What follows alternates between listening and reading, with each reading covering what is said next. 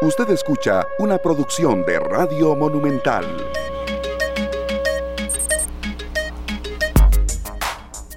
La radio de Costa Rica son las 3 de la tarde con 38 minutos. ¿Qué tal amigos y amigas oyentes? Bienvenidos a esta nueva, esta nueva semana de trabajo acá en Monumental, en el programa Esta tarde, que llega a usted prácticamente ya eh, cercano a cumplir los 5 meses muy esperanzados de que los contenidos que tenemos para todos ustedes, no solamente hoy, sino que durante el transcurso de esta semana, les sean de mucha utilidad para que no solo comprenda mejor la realidad de lo que está pasando en Costa Rica y el mundo, sino que también se forme opinión y sobre todo tenga eh, elementos de juicio para tomar decisiones inteligentes. Hoy eh, arrancando semana, hoy lunes 3 de agosto, después de que bueno, ya el fin de semana notamos cierta reactivación criticada en algunos sectores, en otros pues levemente, eh, diríamos que alabada, eh, va dándonos un perfil de que hay mucho movimiento en la calle. Hoy nos costó un poco llegar acá a las instalaciones de eh, Central de Radios en La Uruca. Se ve muchísima gente en la calle, algunos con medidas de protección, con medidas totalmente de higiene, mascarillas, usándolas adecuadamente, porque es otro tema que vamos a refrescar esta semana, el uso correcto de las mascarillas cuando uno ve gente que las usa prácticamente como bufandas y bueno, es parte un poco del menú que tendremos eh, esta semana. Hoy vamos a hacer un análisis del sector turismo porque bueno, eh, hoy en la noche ya eh, se da no la reapertura del aeropuerto, dio ya hace algunas horas, hace algunos días. Sin embargo, hoy viene procedente de España un avión de Iberia que trae 209 pasajeros desde Madrid, España y se espera que esto sea un lento reactivar del sector turismo. Vamos a hacer un análisis de esto escuchando también a los representantes de algunas cámaras. mi compañero Sergio Castro, Glenn Montero en la cabina de controles, ya listos para arrancar con los contenidos de esta tarde. Así es que bueno, damos la, bienvenida a mi compañero Sergio Castro. ¿Qué tal, don Sergio? ¿Cómo le va? Todo bien, Esteban. ¿Usted qué tal? Pues bien, Este, positivo, pero a la vez eh, ocupado y preocupado. Comentábamos usted y yo en, algunos de los pasajes, cuando, cuando siempre planteamos el tema de los contenidos para esta semana, cómo hay gente, Sergio, que se cuida, intenta hacer lo mejor de sí. Vimos una foto que nos eh, llegó de la avenida Cuarta. Cuarta en San José, y eso es un hervidero de gente, y vimos el uso de las mascarillas en algunos casos, que bueno, parece que no han visto un solo eh, noticiero o no han escuchado ninguno de los programas, incluso de los de Monumental, en que en muchas ocasiones se da un ABC del uso correcto de cómo los dispositivos pueden ayudarnos a prevenirnos y es ahí donde arranca la preocupación, diríamos una de las principales. Bueno, sí, Esteban y yo estuvimos conversando temprano y, se dan muchas, hay muchas, eh, digamos, caras y no es una moneda con dos caras, son, es como, como decir un cubo, como decir un dado, con un montón de caras. Gente que se cuida, gente que se cuida poco, gente que se cuida mucho, eh, gente que no se cuida. Y con eso lidiamos todos los días los que salimos a trabajar, tenemos que salir a hacer un mandado, nos encontramos con todo tipo de personas, ¿verdad? Em, hay, mucha información que traemos para ustedes, esperamos que disfruten del programa de hoy, pero por ahí anda el asunto, también esa es la preocupación, que se están abriendo muchos espacios buenísimos para que todo el mundo pueda empezar a retomar sus negocios y sus trabajos. Sí necesitamos que todos los demás nos cuidemos muchísimo. Ya está listo nuestro primer invitado de hoy, pero eh, vamos a compartir rápidamente eh, esa anécdota que teníamos porque también involucra al sector turismo. Em, en el sentido de que la gente, no solamente el turista nacional, sino el extranjero que llega, acate las medidas que se han dado una y otra vez. Va usted con su anécdota luego de, que yo cuente la mía que me sucedió hace 35, un poco más de minutos. Eh, serio, en un supermercado que no vamos a decir el nombre y que esperemos pauta en cualquier momento, ¿verdad? Lo que quiero decir, serio, es que había en ese supermercado cuatro personas de una misma familia eh, haciendo las compras y estaba la abuelita, porque escuché bien perfectamente lo que se decía, eh, la nieta acompañada del nieto y también un amiguito del nieto. Es decir, había cuatro personas haciendo las compras de una, de una misma familia y una era una adulta mayor. Entonces uno dice, bueno, esta gente, ¿por qué, no, ¿por qué hace eso? Ahí es donde uno dice, aquí sí, el, el, gobierno ha hecho algunas cosas que puede hacer mejor, ni lo dude, en tema de comunicación, en tema de descoordinación, en tema de hoja de ruta clara, pero también cuando uno ve acciones de ese tipo, entonces uno dice, ¿qué, qué más? Aquí, ¿cómo un mensaje puede calar así? Y lo que estaban era hasta escogiendo el sabor de un helado, es decir, cuando usted tiene que salir, hágalo rápido y responsablemente. Y eso, en serio, nos hemos dado cuenta de anécdotas así que nos sucedan a nosotros, pero que nos han contado conocidos, ¿cuántas? ¿verdad? Bueno, eh, eh, una de las reglas que, he visto muy claras en muchos supermercados es que entra un miembro por familia. Así debe ser. Pero ya después adentro se juntan, ¿verdad? Entonces es como burlar la seguridad, la, seguridad en la entrada y adentro hacemos lo que nos da la gana. Eso lo he visto absolutamente todas las veces que he ido al supermercado, al supermercado que sea. Ni le digo la manera en que está usando la adulta mayor que vi, eh, muy amable, la vi con, con el personal que estaba ahí, la manera en que está usando la mascarilla. Bueno, entonces, si, nos ponen un, reglamento, ¿verdad? y son consejos, sí, señor. son consejos, eso es para que nosotros nos prevengamos y podamos evitar contagiarnos. Y nosotros decidimos que no son importantes, que lo que necesitamos es burlar la cámara de seguridad o, burlar al oficial de seguridad que está en la entrada de los establecimientos, pues el daño lo estamos haciendo nosotros y con ese daño estamos afectando a muchísimas personas. Sí, vean, nos aporta aquí una, una oyente de Santo Domingo de Heredia que hoy vio como entraron a un súper los esposos que al ingresar lo hacen separados. ¿Qué cuesta hacer las compras solo? Eso es lo que una y otra vez hemos intentado decir y las autoridades también. Y el menú de esta semana también tendrá cuestionamientos en algunos casos ya reiterativos y hasta fuertes contra autoridades del gobierno, porque esa es la labor de nosotros, serio. Pero cuando uno ve acciones como estas y cuando uno cuenta una anécdota y la gente, eh, ya vamos con la entrevista, sí, gracias Glenn, cuando uno ve estas, estas situaciones que, que, también tienen ligamen con el sector turismo y lo vamos a conversar con Rubén Acón, presidente de la Cámara Nacional de Turismo, a quien le damos la bienvenida. Sergio, entonces cuando uno cuenta una anécdota así que le pasa a uno, pero después eh, viene esa ensalada de gente que le dice lo mismo, entonces una y otra, ¿verdad? Tenemos que hacer un esfuerzo mayor. Sí, eh, Gracias a don Rubén Acón, presidente de la Cámara Nacional de Turismo, que está con nosotros acá en esta tarde en Monumental, la radio de Costa Rica. Bueno, Rubén, hay una buena noticia hoy, incluso se espera un acto mm, de recibimiento que no va a ser algo masivo, no es que tampoco va a haber un conjunto musical esperando a estos primeros 209 eh, pasajeros desde que se da la reapertura del Aeropuerto Internacional Juan Santa María. Es un avión de Iberia procedente de Madrid, España, arribo previsto para minutos después de las 8 de la noche y ya esta semana se espera una reactivación. Lenta, eso sí, don Rubén, pero por lo menos es una reactivación. ¿Cómo toman ustedes eh, esta información, don Rubén? Eh, ¿Qué esperan también con, mucho realismo? Porque no podemos tampoco decirnos que esto va a ser la salvación, pero por lo menos a cuentagotas empieza a darse una, una, un leve respiro para ustedes, el sector turismo, la industria sin chimeneas, que ha sido muy golpeado, pero que también genera mucho empleo. Bienvenido, don Rubén, gracias por estar con nosotros. Muy buenas tardes y muchas gracias por invitarme a participar en este programa. Y efectivamente, hoy es el primer vuelo eh, desde hace más de cuatro meses que se cerraron las fronteras. Hoy es el primer vuelo, se está dando una apertura controlada, paulatina, eh, que nosotros eh, vamos a ver, este, estábamos esperando porque es la única manera de reactivar al sector.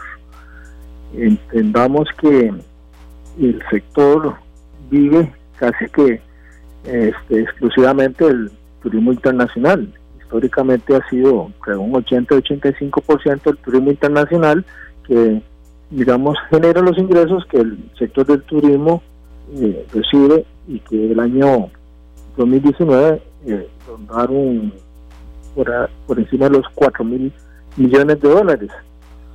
Bueno, dicho eso, pues esto eh, estamos, eh, vamos a ver, este, de acuerdo en la apertura y estamos de acuerdo en que sea programada, que sea paulatina, que sea ordenada.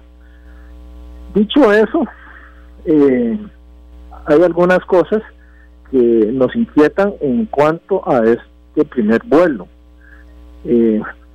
primero, queremos hacer énfasis que esta reapertura eh, no va a ser suficiente para eh, resolver el tema eh, del sector. Entendiendo, como usted mismo lo dice, que se va a hacer poco a poco y que este de alguna manera va a tomar tiempo. Nosotros hemos hecho estimaciones. digamos, en lo que queda del año, en estos cinco meses del año, eh, en el 2019 recibimos casi 700 mil turistas.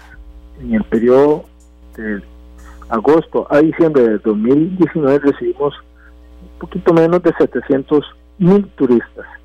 Y hemos hecho estimaciones que en lo que queda de este año, o sea, en los mismos cinco meses, pero de, de 2020 hemos hecho estimaciones que nos indican que la cantidad va a ser sustancialmente menor básicamente por algunos factores este, que vamos a ver. Primero, el, turista internacional eh, tiene temor de viajar, obvio, eh, básicamente por el temor de contagiarse y por el temor de ser, digamos que, sujeto a medidas de confinamiento, tanto en el país que visita como al regresar.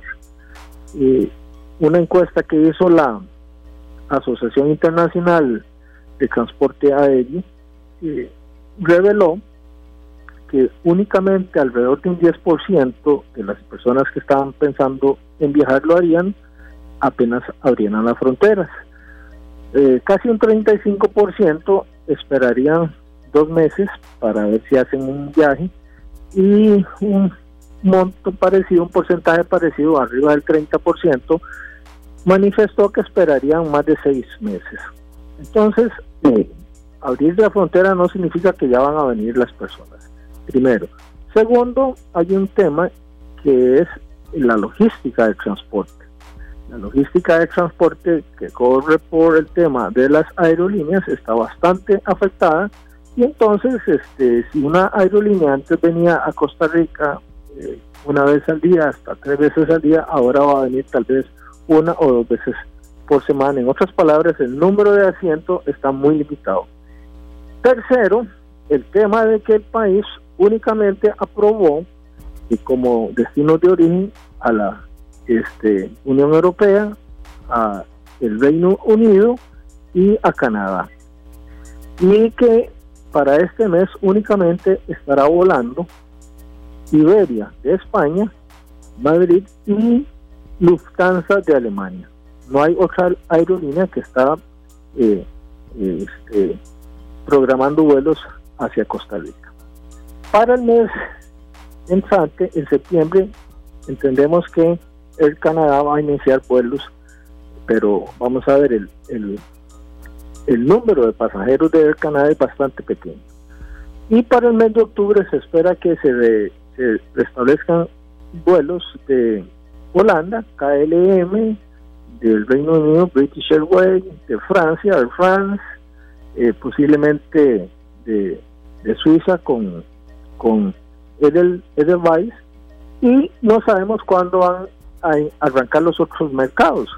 Estados Unidos, que representó el año pasado el 53% de las visitas, no sabemos cuándo van a autorizar Centroamérica, México, Suramérica, Asia, África, etcétera, el resto del mundo. No sabemos cuándo se va a autorizar. Entonces, valorando todas estas, digamos, este, eh, variables, nosotros estamos estimando que de los 700 mil que vinieron en el 2019, este año no van a llegar ni 80 eh, ni 80 mil personas. Agréguele a eso el costo que se le está imponiendo al turista de un test COVID negativo que cuesta entre 150 y 200 dólares y además una póliza de seguros que cubra gastos de hospedaje y de hospitalización, que en este momento la única, digamos, disponible es la del INS, que anda, depende de la edad y de la condición de la persona, desde 250 hasta 800, eh, 900 dólares, agréguele esos costos adicionales y entonces estimamos que ni la mitad de esos 88 mil van a llegar a Costa Rica. En otras palabras, perdón, nada más para terminar la idea, en otras palabras es eh, importante entender que con una visitación que va a andar menos del 10% de lo normal, el sector del turismo no puede operar, eh, este, no puede salir adelante. Claro, es, es, muy complicado. Y ayer precisamente con este tema último que usted tocaba, conversaba con un amigo que vive en Los Ángeles, California, y él me dice, yo espero que para cuando los viajes de Estados Unidos sean recibidos en Costa Rica, ya el tema del seguro de la prueba de COVID se haya superado. Dice, porque yo aprovecho, él es tico, tiene poco más de 40 años de vivir allá y viaja dos veces al año a Costa Rica. Los dos viajes eh, han sido pospuestos y tenía la idea de viajar entre noviembre y diciembre. Entonces me dice que, me dice, yo aprovecho cada vez que aparece una oportunidad y aparece un tiquete y me compré un tiquete y me costó 325 dólares. Dice, me va a salir más caro el seguro y, sumándole la prueba de COVID voy a pagar dos veces más por esas pruebas y por el seguro que por el tiquete aéreo. Entonces él tiene la fe de que antes de que él viaje, pues ya todo eso se haya normalizado y que haya habido un, pues un consenso para que los, el tema por lo menos del seguro y de la prueba de COVID haya sido superada. Y como él, miles, sí, don Rubén. Porque usted le siente a él, serio, perdón, las ganas de verdad de venir. Es decir, que es que tuviera... Los viajes estaban programados. uno era hace un mes y el otro en noviembre. Ahora es solo uno. Pero ese, ese único que quedó, si, si siguen esos, esos gastos, definitivamente no vendría. Y es un costarricense que quiere regresar todos los años a pasear acá y, y, me imagino que la gente que no tiene aparte ese amor por la patria, que son simplemente turistas, eh, ¿verdad? Eh, extranjeros, tendrán otras, otras, otras ideas también, don Rubén. Así es, este, vamos a ver. Eh, nosotros como Cámara estamos este, pidiéndole al gobierno que este, revise estos dos requisitos. Vamos a, eh, en el caso de los seguros y en el caso del test COVID, por lo que hemos averiguado en el Caribe, que es nuestro mercado, nuestra región, y esa va a ser la tendencia, solicitar eh, la prueba COVID negativa y solicitar una póliza. O sea, son dos medidas que no es por decirlo de alguna manera, una ocurrencia de Costa Rica. Es algo que este, a nivel eh, internacional se está considerando como requisitos eh, en este momento. Pero vamos a ver, Costa Rica está exigiendo el, el test COVID 48 horas antes del vuelo. Lo que, lo que pasa con el test es que, vamos a ver, si usted se hace el examen hoy, y usted requiere el resultado hoy mismo, el test tiene un valor. Si usted lo pide, usted puede decir, no, mándemelo entre cuatro o cinco días, tiene otro valor. Claro. Entonces nosotros estamos pidiendo que se amplíe el plazo de las 48 horas por un tema de costo primero y por un tema de este accesibilidad al, al este a la prueba porque 48 horas significa que los que vienen hoy de Madrid tuvieron que hacerse el examen el sábado. Pero resulta que en España los laboratorios están cerrados los fines de semana. Entonces hay un tema ahí de, eh, vamos a ver, de tipo logístico que hay que este, resolver y nosotros estamos solicitando que se amplíe el plazo. En el caso de los seguros, eh, repito, va a ser la tendencia sin embargo, eh, hemos chequeado que en otros países de la región del Caribe, eh, un seguro de este tipo por una semana están cobrando 125 dólares. En otras palabras, el tema es hacerlo competitivo. Claro. Y pues por dicha entendemos que ya en la SUGESE hay dos aseguradoras tramitando eh, también pólizas de seguro que cubran el tema del del COVID-19 y entonces esperamos al que al haber más oferta pues este, los precios sean digamos menores. entendemos que mañana su jefe va a autorizar dos productos más. Y eso es lo que nosotros estamos pidiendo no que se elimine el seguro sino que se abarate claro. para que el turista digamos a la hora de evaluar a dónde va diga, bueno, el tema del seguro y el tema del test en todos lados más o menos cuesta lo mismo. Entonces, deje de ser un factor de decisión. En este momento, un turista como los que vienen hoy, se van a topar con la sorpresa de que para entrar a Costa Rica tienen que hacerse esos dos, este, tienen que cumplir esos dos requisitos y el costo, como usted lo acaba de decir, con suerte va a salir más que el tiquete. Eso me parece que es lo que está mal eh, que se haya hecho tan al final como todo lo que hacemos en Costa Rica, todo lo dejamos para el final, ¿verdad? A pesar de, que de hace rato se sabía que el primero de agosto se iba a abrir las fronteras y sin embargo esta semana pasada, a, a mediados de semana, apenas el jueves, se anuncia que esos son dos requisitos obligatorios y eso es lo que nosotros reclamamos, este, que se hagan las cosas a destiempo. Eh, de alguna manera sin consultarle al sector privado y sin considerar detalles como ese, que, en España están cerrados los laboratorios el fin de semana y eso hace que las medidas que se tomen no sean las adecuadas, sean eh, a destiempo y que más bien generan una barrera para el turismo. Eh, al final del camino esperemos a ver cómo sale hoy. Nosotros estamos eh, pendientes eh, de cómo va a salir esta, este primer vuelo. Estamos muy preocupados. Vamos a ver cómo, cómo resuelven, porque me temo que algunos de los turistas que vienen hoy no vienen ni con el test ni con la póliza. Claro. Vamos a ver qué va a pasar. don Rubén, es como que yo le digo a usted, ya pude abrir la sodita, venga a comer, el casado está en 25 mil. ¿Verdad? Es, un ejemplo, es un ejemplo no, que, que, le digan eso cuando ya usted terminó de comer. Imagínate. Don Rubén, le pedimos, le pedimos unos minutos más, don Rubén, porque nosotros conversamos con un representante de un sector de, turístico que, que, se ha preparado mucho para esta reapertura y que también están preocupados. Ellos son la Cámara de Experiencias Rurales de Costa Rica, incluso nos manifestaba que lo conoce usted, que han tenido contacto y que usted pueda escuchar un poco lo que ellos también piden. Eh, don Jorge, eh, la Cámara de Experiencias Rurales, esto es turismo comunitario, turismo rural comunitario. ¿Le parece, don Jorge? Nada más un par de minutos. Sí, claro, con mucho gusto. ¿Cómo no? Gracias, don Rubén. Escuchan entonces ustedes acá a don Jorge Fallas, él es el presidente de la Cámara de Experiencias Rurales de Costa Rica, conversó con esta tarde acá en Monumental y a continuación lo escuchamos.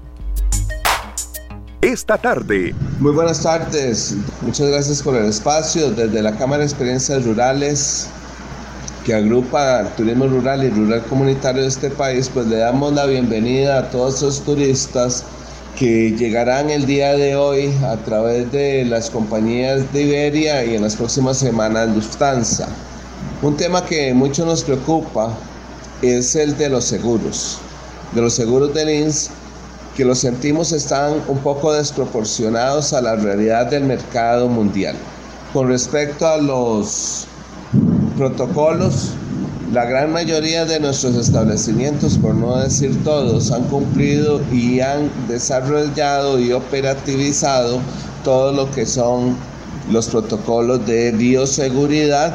Así que ellos deberían de sentirse, y cuando digo ellos son los turistas, deberían de sentirse tranquilos porque eh, estamos al derecho, creemos que nos hemos preparado bien, en estos cuatro meses de temporada cero. Así que la bienvenida para ellos es poco a poco vamos a ir ganando ese espacio.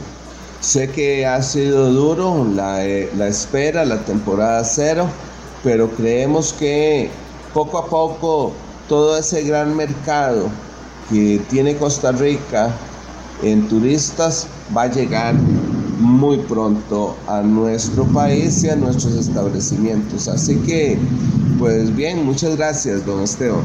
Esta tarde. Bueno, era la voz entonces de las cámaras rurales eh, de turismo que, que, también en ocasiones a veces se cree que, que los turistas extranjeros no, va, no visitan estas zonas y no es así, don Rubén Viera. Y queremos también reflejar la preocupación de ellos que por supuesto ven con mucho beneplácito que ya empieza a llegar vuelos, ojalá sean cada vez más frecuentes, pero sí está esa preocupación pues muy muy clara que ellos exponen, don Rubén. Sí, vamos a ver, este, yo eh, entiendo y coincido con la posición de don Jorge.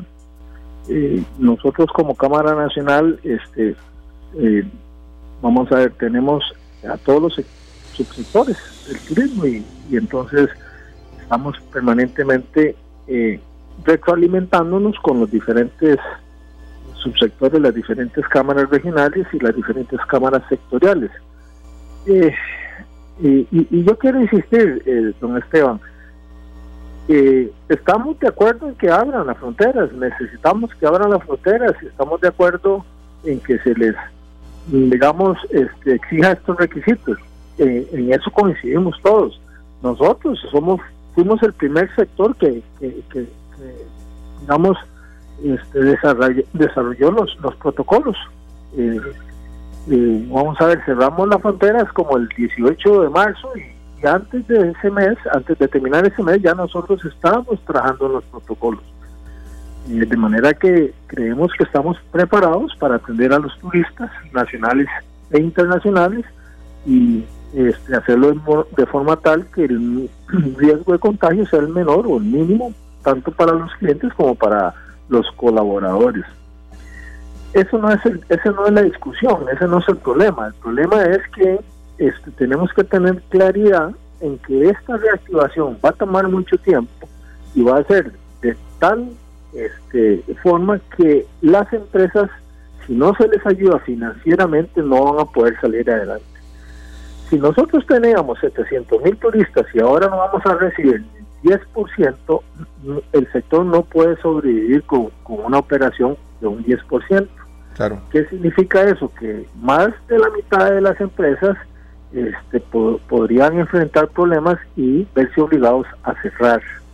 Eso significaría que de los este, 700 mil eh, costarricenses que dependen directa o indirectamente del turismo, y vamos a ver, más de la mitad se van a quedar sin sus, sin sus trabajos. Claro, Esa es la preocupación nuestra. El, asunto es que tienen que estar listos, ¿verdad? Ya cuando le dicen vienen turistas para la zona, de todo el mundo se prepara para abrir eh, y atender, pero ¿cómo atender si lo que viene en el volumen de turistas no va a alcanzar para que todos les vendamos? Pero todos nos tenemos que preparar. Así es, pero vamos a ver, don Esteban, vienen 200 turistas hoy. ¿Sí? Y bueno, digamos que se hospeden en 10 hoteles diferentes. Estamos hablando de 10 turistas por hotel. Esa operación más le va a generar pérdidas. Claro, definitivamente. ¿Y, a los vecinos? Eh, o, sea, eh, hay que entender eso. La, la, la, la, vamos a ver, la reactivación no, no pasa solamente porque venga un avión o dos esta semana se supone que van a venir cuatro. Este, y se supone que el ministerio está diciendo de salud que solamente va a permitir cinco vuelos por semana. Con ese volumen más bien le estamos generando al sector más pérdidas. Sí, claro. Usted, usted abre un restaurante y lo que llegan son cinco clientes y usted tiene que pagar el agua, la luz, el gas, este, el, gas, el personal, etcétera, etcétera. Esos cinco clientes que usted atendió, mejor no, mejor no hubiera abierto. Bueno, nosotros queremos abrir, queremos empezar a mantener nuestras operaciones este, eh, activas, queremos mantener nuestro personal eh, pagándoles para que pues tengan ingresos y puedan salir adelante igual que las empresas, ¿verdad? Pero para poderlo hacer, don Esteban, necesitamos que dos cosas, que nos ayuden a reducir nuestros costos de operación y que nos apoyen financieramente para poder soportar estos meses. No que nos regalen nada, porque nosotros estamos diciendo préstenos y nosotros pagamos, pero en las condiciones correctas, adecuadas, eh, suficientes, eh, oportunas, eh, un producto financiero específico para el sector. Eso no se ha dado, ni una ni otra, ni nos han ayudado con la reducción de los costos, ni nos están ayudando con un apoyo financiero que nos permita mantener la operación y mantener los empleos. Bueno, entonces aprovecho este espacio para insistir en este tema y le agradezco mucho a don Esteban que nos lo dé. Claro que sí, don Rubén. Para nosotros es un placer contar con usted acá. Eh, es muy importante que la gente escuche eh, su posición también, porque sabemos que los empresarios están preparándose para este momento y de verdad sabemos que es una situación muy complicada para, para tanto para las empresas muy grandes, las cadenas hoteleras y demás, como para los pequeños empresarios que tienen pequeños hoteles y restaurantes. Es un momento de tomar decisiones que son muy, muy complicadas. Sí, y muy conscientes, don Rubén, lo hemos preguntado así, es, es evidente que, no vamos a esperar que, en cuestión de poco tiempo lleguen muchos turistas, es evidente que no va a ser así, pero que estas son pequeñas pruebas de fuego y que si se van superando, bueno, la cantidad irá creciendo poco a poco. Era, es lógico que no, va a que no va a venir una gran cantidad de gente eh, en este mes, ni en el otro, ni en octubre. Eso uno lo sabe y es bueno que usted lo dé también con panorama realista, pero a la vez optimista también. Don Rubén, finalmente. Sí, efectivamente. Vamos a ver, nosotros creemos que como así como la, este, la crisis sanitaria va a pasar, nosotros creemos que nosotros como sector vamos a salir adelante, hemos sido resilientes, históricamente lo hemos demostrado, pero la preocupación nuestra es que, pues, a como se están dando las cosas, si no hay una claridad en cuanto a las circunstancias y una ayuda, lo que nos preocupa a nosotros es que haya un cementerio de empresas que se vayan quedando por el camino y que después la recuperación del sector sea más complicada, más difícil y en el camino este pues se genera un daño social y un caos social que es el que queremos evitar. Pero yo sé que el sector como sector va a salir adelante. El tema es que de, camino puede ser que se quede mucha empresa que, este, repito, pueda devenir en un caos social y esa es, digamos, nuestra preocupación. Claro. Don Rubén, nosotros, este, ahorita yo puedo pensar en los que hemos tenido en algún momento un restaurante, una cafetería, y que siempre que abrimos el negocio nos preparamos de la mejor manera. A, un dueño de un restaurante se le puede decir que solo van a venir tres clientes, pero tiene que tenerlo todo. Tiene que tenerlo todo. Si el menú lo reduce, pues para ese menú tiene que tener todos los ingredientes, porque, porque tiene que estar preparado. Entonces, e, eso que usted dice es muy importante, que el gobierno acompañe a los empresarios, que haya una manera de, de permitirles aguantar este, este inicio que es muy difícil para todos y, le repito, yo pues he tenido, en algún momento tuve un bar, un restaurante, y cada vez que uno abre, cada vez que uno quita los candados y levanta las cortinas, abre con una ilusión y se prepara para recibir la mayor cantidad de clientes posibles. Entonces aquí es donde empieza la situación en, las que, en la que muchos ni siquiera van a poder abrir, porque como usted dice, es muy caro para, para sostener eh, con este volumen de turistas. Ojalá que el gobierno los acompañe en esta nueva, en esta reapertura, don Rubén. Sí, no, y además, bueno, que dicha que usted ha tenido esta experiencia, entonces usted entiende. Además, es importante que no le cambien las reglas de juego. Cada vez que sale el ministro de Salud, uno este, se preocupa. Eh, usted lo ve, eh, nos, nos están diciendo que vamos a poder trabajar unos días en este mes después nos cierran y después nos vuelven a permitir abrir, después nos cierran. Eso, eso, eso no es este, una oportunidad para reactivar el negocio. Si eso va minando. E, e, eso, eso es fatal, ¿verdad? Entonces, vamos a ver, usted tiene un restaurante, compra, como usted dice, todo lo que necesita para abrir el negocio y después lo obligan a cerrar 12 días, imagínese. Claro. ¿verdad? Entonces, ese tipo de medidas nosotros necesitamos sentarnos con el gobierno y decir, mira, esto no, no puede ser, no funciona. Nosotros tenemos los protocolos, permítanos trabajar. Perfecto, muchísimas gracias Rubén, de verdad, por su participación. Fueron más de los, de los 15 minutos que habíamos acordado, pero gracias de verdad por, por, por, esta apertura y sobre todo también lo que mencionaba mi compañero Sergio Castro y yo, mencionábamos acá, don Rubén, porque cuando usted da eh, propuestas concretas y no solamente quejas eh, como, cabeza de la Cámara Nacional de Turismo, pues es más fácil para una autoridad reaccionar, ¿verdad? Cuando solo hay quejas y, no hay propuestas concretas, como lo que usted mencionaba, de, de tener eh, algunas situaciones propias de cifras para reducir, por ejemplo, el cobro de un seguro, ya hay una línea, pero si son solamente quejas, entonces ya ahí se complica más. Y, y bueno, le daremos seguimiento a este tema porque hoy el aeropuerto tendrá vida eh, y esperemos que esa vida sea más fuerte con el paso de los días. Don Rubén, muchas gracias, de verdad.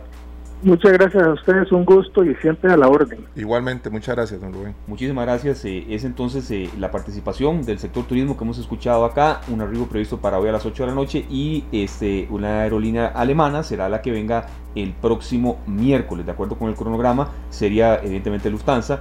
Hay un calendario de vuelos ya definido para agosto y bueno, es la reactivación lenta, eso sí, Sergio, pero... Sí, pues tenemos que, tenerlo claro, Esteban, de, que, de, que, esto va a ser, y lo han dicho no solamente las autoridades en, nuestro país, sino que a nivel internacional se habla de que la reactivación va a tardar por lo menos cuatro años en temas de, de, tráfico aéreo y demás, ¿verdad?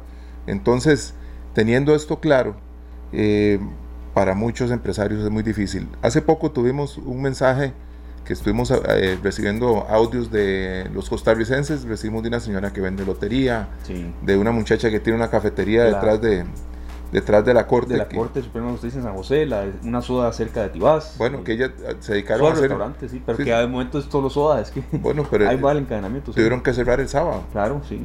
El sábado cerraron, ya no pueden abrir más, ni siquiera con la nueva modalidad que tenían, no dieron. Entonces, somos conscientes de la problemática que hay y a partir de esto, cuando el dolor de, cerrar en negocios y tener que convertirlos en algo y hacer todos los esfuerzos porque el negocio se mantenga abierto y a pesar de eso, no lograrlo, Cuando el dolor de esas personas está cerca de vos, Esteban, es cuando empezás a entender Sí.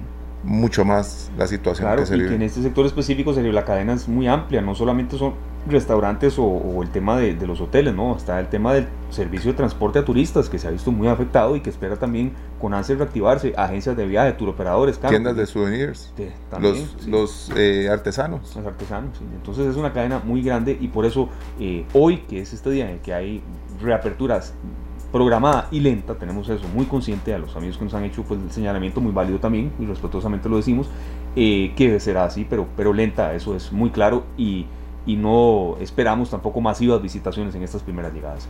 Listo.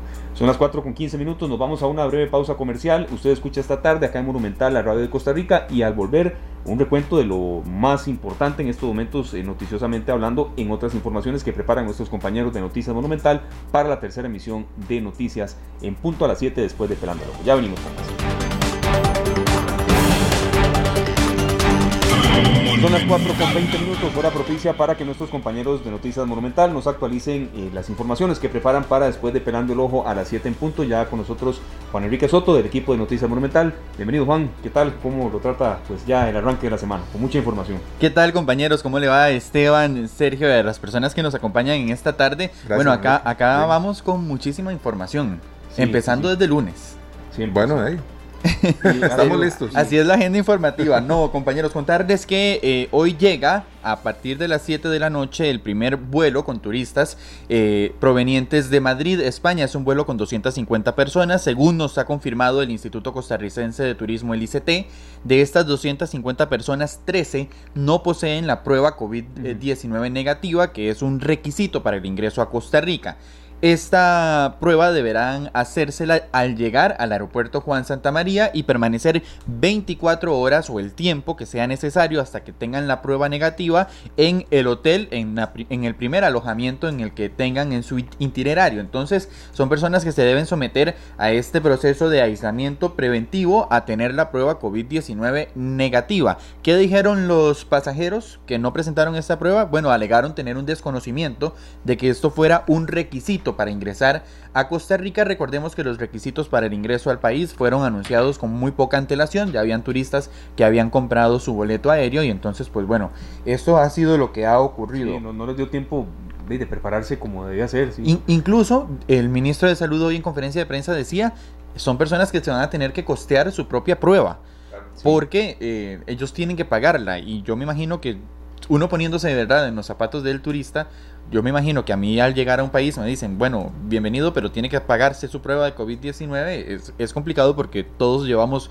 digamos, un presupuesto para visitar ciertos países. Eh, compañeros, en otras informaciones, el ministro de Hacienda, Elian Villegas, tuvo una vasta comparecencia en la Asamblea Legislativa fue cuestionado por muchísimos temas, sin embargo indicó que para superar la crisis económica provocada por el COVID-19 será necesario imponer nuevos impuestos progresivos e incluso hacer una nueva reforma fiscal. Esto es sumamente importante porque sabemos que el país ha sido sometida a una ha sido sometido más bien a una reforma fiscal previamente que causó por supuesto que muchísima confrontación entre diversos sectores. Y pues bueno ahora el ministro de Hacienda indica que para superar esta crisis económica será necesaria una nueva reforma eh, fiscal que contenga impuestos progresivos. Y hablar ahorita de impuestos para la gente pues es sumamente este confrontativo y muy Claro. difícil cuando hay personas que la están pasando muy muy mal eh, eh, a nivel económico. Entonces esta ha sido la declaración que ha hecho el ministro de Hacienda ante los diputados. Claro, eh, Juan Enrique, y es eh, un tema de impuestos que a la gente arruga la cara totalmente, cuando todavía Claro. falta su tiempo, pero cuando poco a poco la gente ya empieza a ver con preocupación, Dios mío, cuando llegue el corro del marchamo, Claro, cuando, cuando viene esa fecha en la que todos, es un tema que preguntamos y que nos eh, eh, metemos rápidamente a la página del INS y hablar en estos momentos de más impuestos, no, no solo no calaría en la gente, sino que evidentemente pues sería eh, muy, muy mal recibido. Claro, es muy impopular en este momento el que el ministro de Hacienda hable de impuestos, sin embargo, por supuesto que él ha hecho sus proyecciones y lo que ha indicado es que para como país, para poder salir de esta crisis económica eh, adelante en el año 2021, sería necesario una nueva reforma fiscal, una reestructuración. Esperemos entonces cómo surja. Es muy prematuro en este momento hablar de qué eh, se grabaría con impuestos. Sin embargo, esperemos cómo surge este planteamiento de parte del Ministerio de Hacienda. Perfecto, Juan Enrique. Entonces estaremos muy pendientes a las informaciones después de eh, Pelando el Ojo. Hoy estará usted en la locución.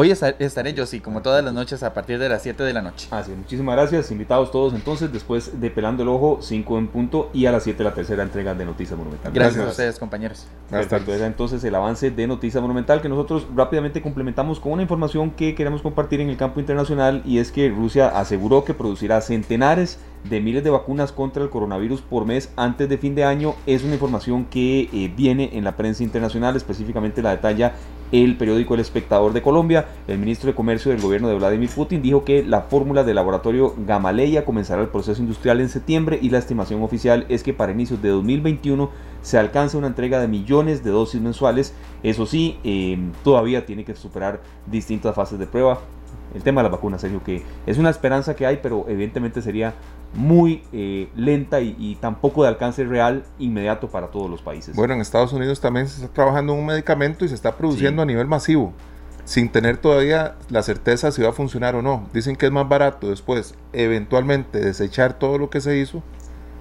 pero si, si logran aprobar y logra pasar las pruebas este medicamento, ya ellos avanzaron y tenían las pruebas suficientes para, la mayoría de la población. Y bueno, dándole seguimiento también a lo que está sucediendo en el Clodomiro Picado acá en Costa Rica. En serio, que hay distintas fases. La semana pasada abordamos el tema. Esta semana le daremos seguimiento para ver cómo va esa, esa fase, que evidentemente no se trata de una vacuna. Aquí lo hemos dicho una y otra vez, aclarado que es inhibe el tema de eh, ciertos efectos. Pero es un avance también a nivel nacional que, que tenemos que comentar. Así es, son las 4 de la tarde con 25 minutos. Muchas gracias a todos por estar con nosotros. Hora propicia para, bueno, eh, tener eh, un reporte que siempre nos, nos, llena de entusiasmo, rompe un poco con a veces eh, situaciones que evidentemente no son nada eh, halagadoras. Hoy el tema de las cifras que complementamos también la información. Son 427 casos nuevos de coronavirus, hay 393 hospitalizados, una cifra de verdad altísima, 97 unidades de cuidados intensivos. Pero Sergio, siempre habrá en esta tarde, y yo creo que a nivel general, un espacio para dar también cabida a las buenas noticias. Claro que sí, siempre tendremos buenas noticias para todos. Así es. A esta hora eh, vamos con este bloque y nos vamos hasta Cartago también. Porque Radio Monumental cree que juntos saldremos adelante, le traemos la nueva sección, Buenas Noticias, porque juntos sacaremos el país adelante. Una producción de Radio Monumental.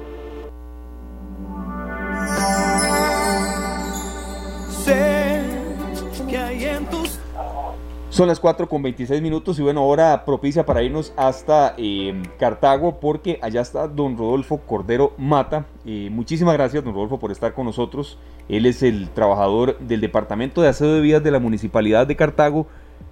Don Rodolfo, usted nos dio un ejemplo y nosotros estamos seguros que no solamente usted ha hecho eh, una acción así, usted se encontró dos celulares y los devolvió. Mm, no solo se los encontró, sino que se preocupó por intentar ver rápidamente de quién eran y por eso usted es bienvenido hoy acá esta tarde y queremos comentar un poco y conocer también qué fue lo que pasó exactamente, en qué parte de Cartago y, muchas gracias de verdad por compartir su historia con nosotros. Don Rodolfo, bienvenido. Muchas gracias. Un placer, don Rodolfo. Gracias. Tengan muy buenas tardes.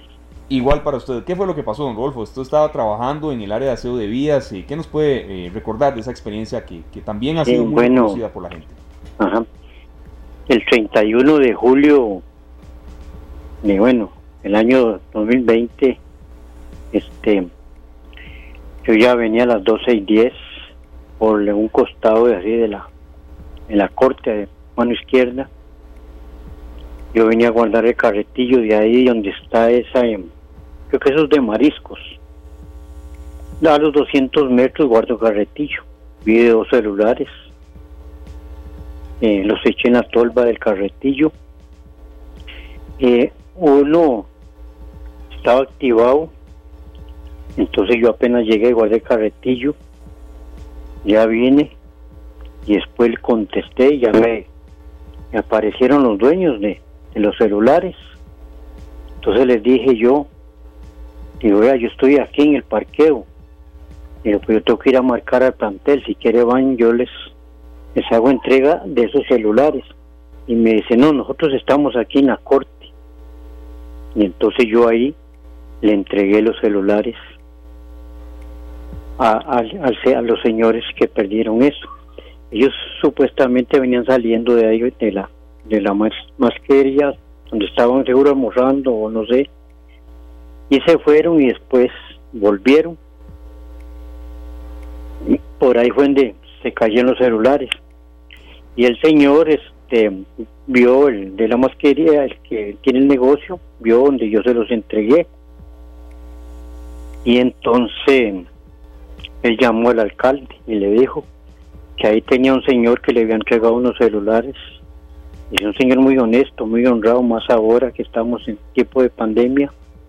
Entonces yo les entrego, les entrega a esos celulares porque a mí me enseñaron los, los valores, mis padres, mis abuelos, mis, mis abuelas, de lo que no es de uno hay que entregarlo.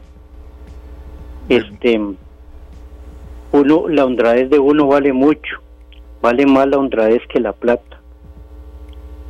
Y entonces yo les entrega esos celulares. Ahí fue donde más o menos yo me los conseguí. De don Rodolfo, nosotros lo admiramos muchísimo, sabemos que ya es, es, una forma de vida, una educación que usted tiene desde de toda la vida de su hogar y, sabemos lo, lo, importante que es para usted ser como es, honesto, trabajador. Eh, ¿Qué le dijeron los señores cuando recibieron los teléfonos? Este, muy agradecidos, me dieron las gracias, que muchas gracias por verle, verme entregado esos teléfonos. Digo, no, yo francamente los entrego porque yo entrego algo que no es mío. Yo no podía llegar y decir, bueno, hey, voy a quitarle los chiles, los voy a echar entre la bolsa y me los voy a llevar. No, yo eso no lo hago. Yo mejor se los entrego porque ya uno no sabe si esa gente ya tienen algo ahí importante en esos teléfonos y ya se les va a perder, ¿verdad? Claro, aparte de lo, costoso que es, ¿verdad? De comprar teléfonos, don Rolfo, ¿verdad? Que lo, admiramos muchísimo. Porque esta historia, don Rolfo, algunas personas que nos comentaban en las últimas horas decían que usted perfectamente puede ir a algunas hasta compra y ventas que están ahí no muy largo, donde usted se lo encontró y no hizo eso.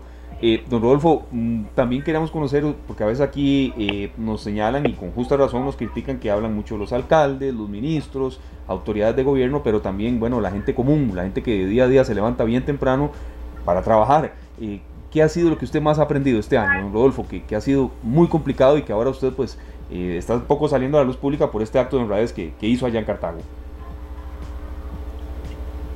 Bueno, yo le voy a decir a qué hora dentro. ¿Aló? Sí, señor, le escuchamos. ¿A qué hora? Porque yo, yo dentro a las seis y media y salgo a las doce y media. Ajá. Y bueno, por último, Rodolfo, entonces, ¿qué, ¿qué, ha sido lo que más le ha dejado este año de aprendizaje? Un año muy duro para todos. Allá en Cartago no ha sido la excepción, comercios cerrados, eh, lugares que no pueden funcionar. Eh, ¿Qué siente usted que ha sido quizá lo más importante que le ha dejado este año, Rodolfo?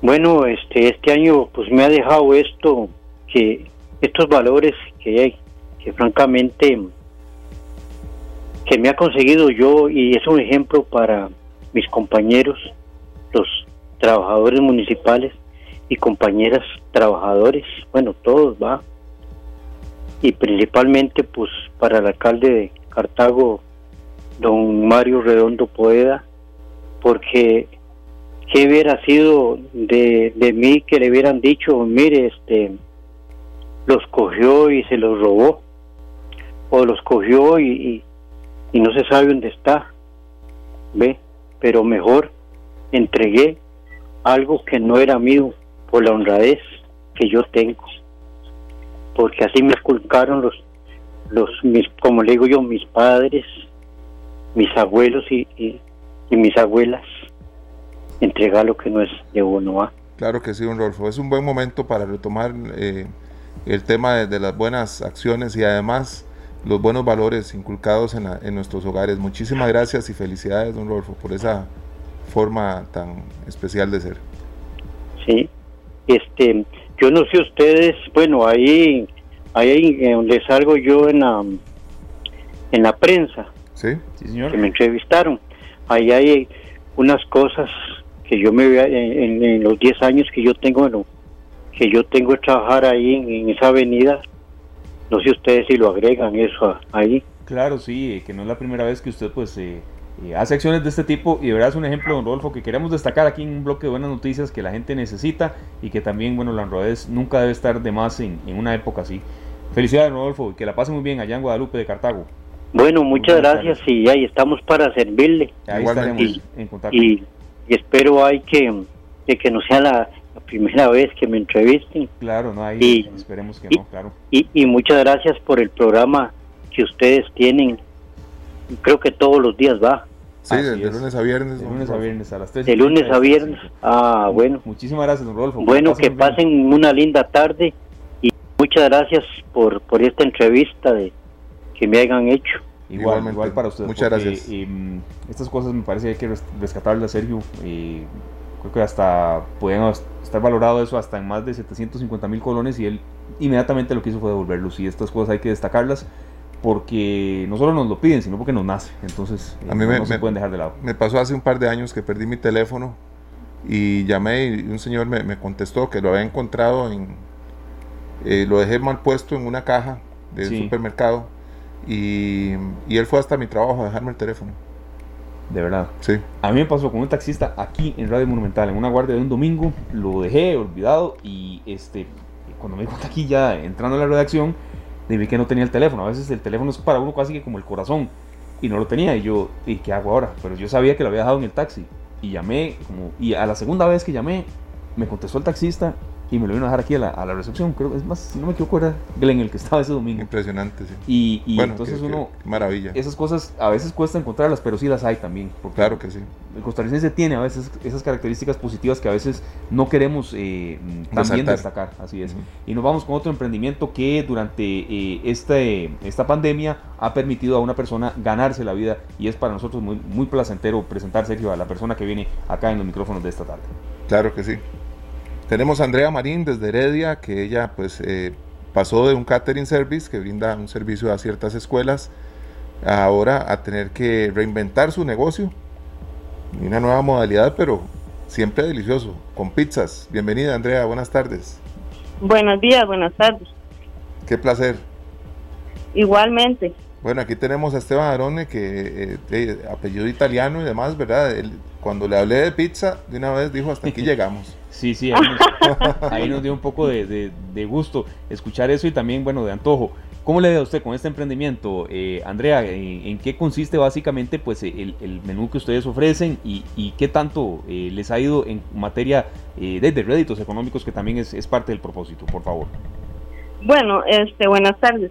Este, esto este, empezó ya, y como todos saben, ¿verdad? La situación de esto del COVID y hay que nosotros este, atendemos a la población estudiantil y por medio de esta situación, ¿verdad? Que los niños no van a las escuelas, entonces ya nosotros estamos este, varados. Esto empezó este este en el momento de que de ahí el, el dinero, ¿verdad? No alcanza y este uno y piensa, ¿verdad? Que qué va ¿qué otra cosa puede hacer?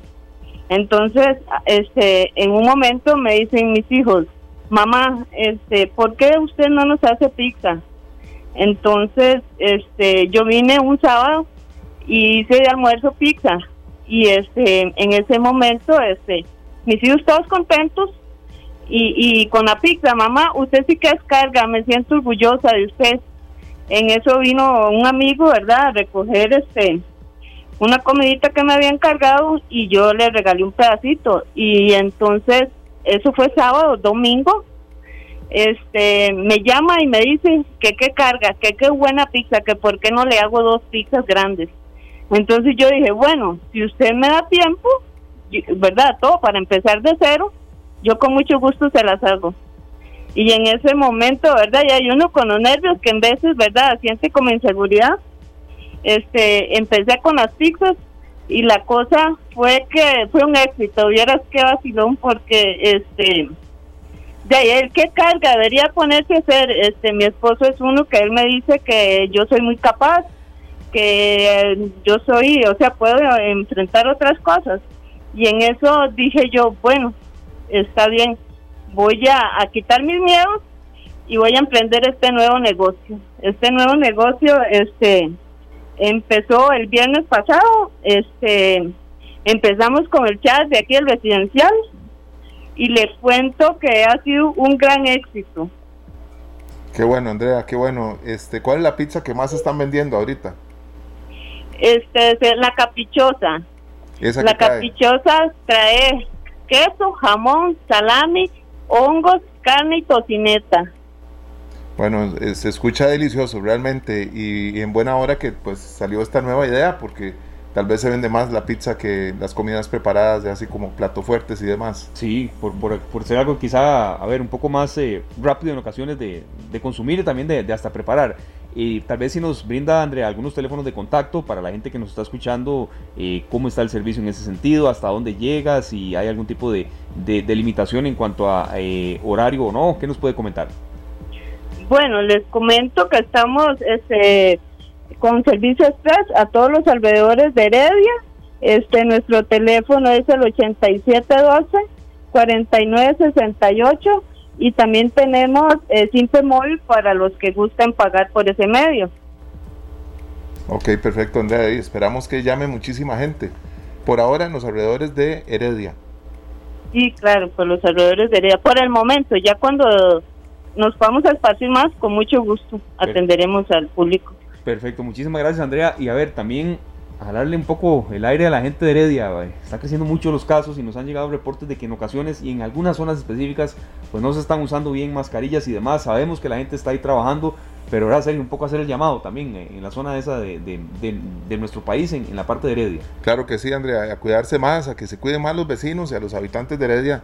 Muchísimo más cuidado porque eh, si no necesitan salir, pues Pizza Las Palmeras llega hasta su casa. Hasta su Exactamente, a tener más prudencia, ¿verdad? Y hacer conciencia de lo que estamos pasando porque esto nos afecta a todos, ¿verdad? Esto es, mundial y al, país, ¿verdad? Tanta gente este, sin trabajo y si no nos cuidamos más casos, más nos perjudicamos.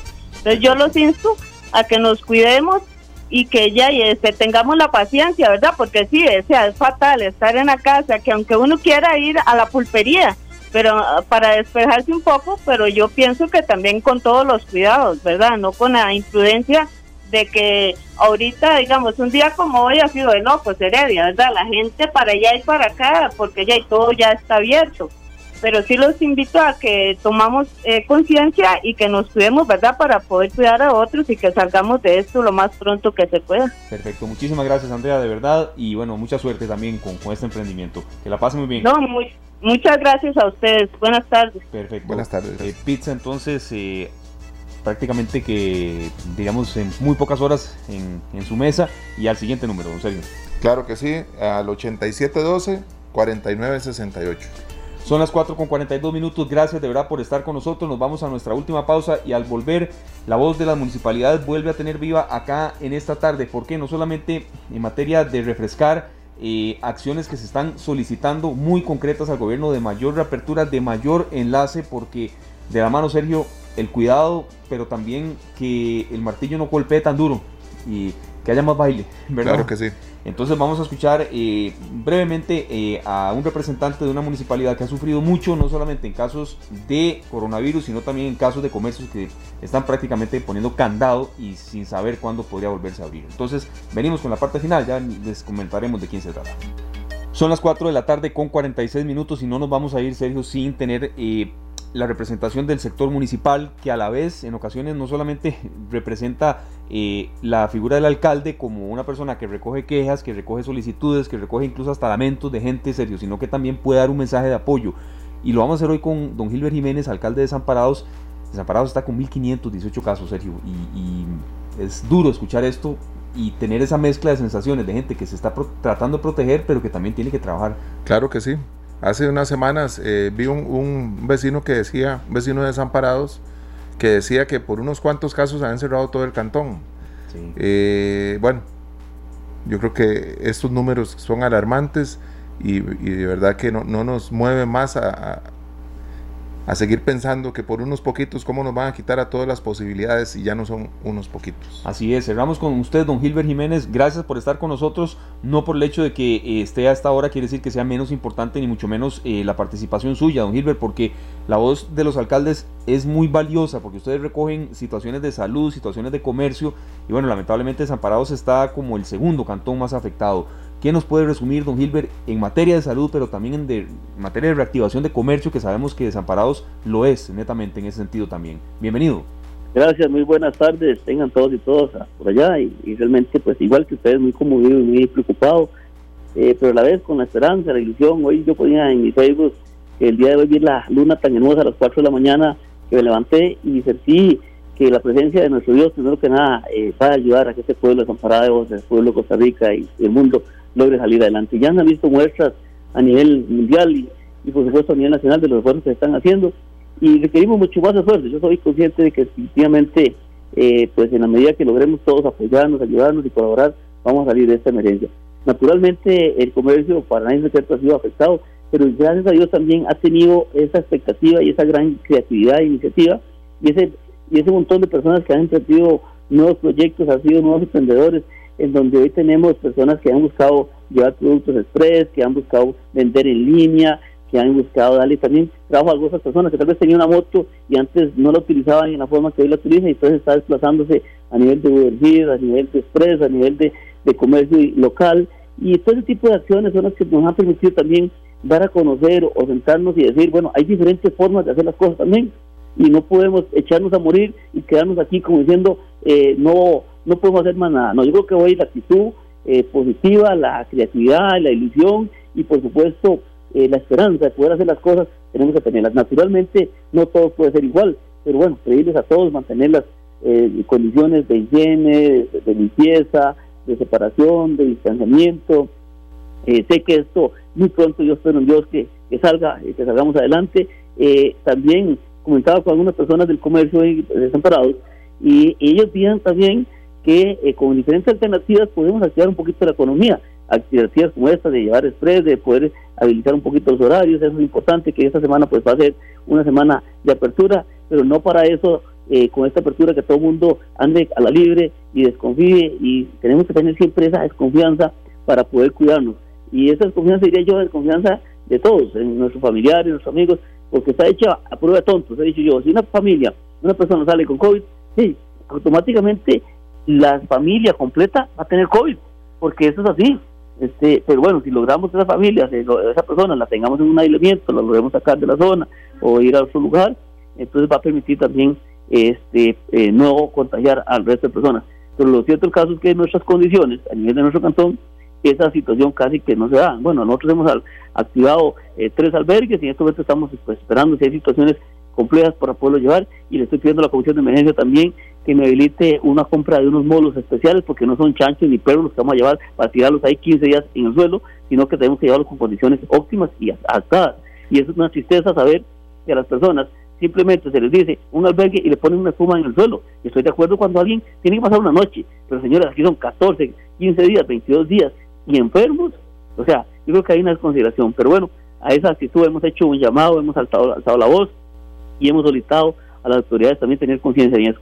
Así como también tenemos una zona rural que es muy identificada, muy diferenciada, y el gobierno no quiere entender, y las autoridades de que tanto frailes como San Cristóbal, principalmente, bueno, un poquito Rosario, eh, tienen una relación directa en la parte agrícola, eh, una cercanía con todo lo que es la parte de la zona de Los Santos y con la zona eh, de Cartago, y curiosamente todo alrededor está en amarillo, pero tenemos a Frailes y San Cristóbal y Rosario en naranja, cuando realmente todo a su alrededor está en amarillo. Entonces yo creo que hay inconsistencias que el gobierno tiene que entender, son parte de las grandes debilidades y desartesiones que hoy tiene el, gobierno, entre otras que se, se, han demostrado, donde el gobierno no ha atendido esta emergencia como, muy divertido. Yo creo que desde el primer momento tuvo que haber hecho un gran albergue nacional en donde ahí estuviesen todas esas personas que vienen con COVID y proteger a todos los ciudadanos y todas las ciudadanas. Y no estuviéramos hoy en una situación que hoy eh, tal vez sí nos arrepentimos de no haber tomado medidas, pero no porque no nos no las hemos tomado, sino porque no estamos imposibilitados o no tenemos la capacidad para y la competencia para tomar esas medidas. Y yo les pido, le pido al gobierno que ya entre razón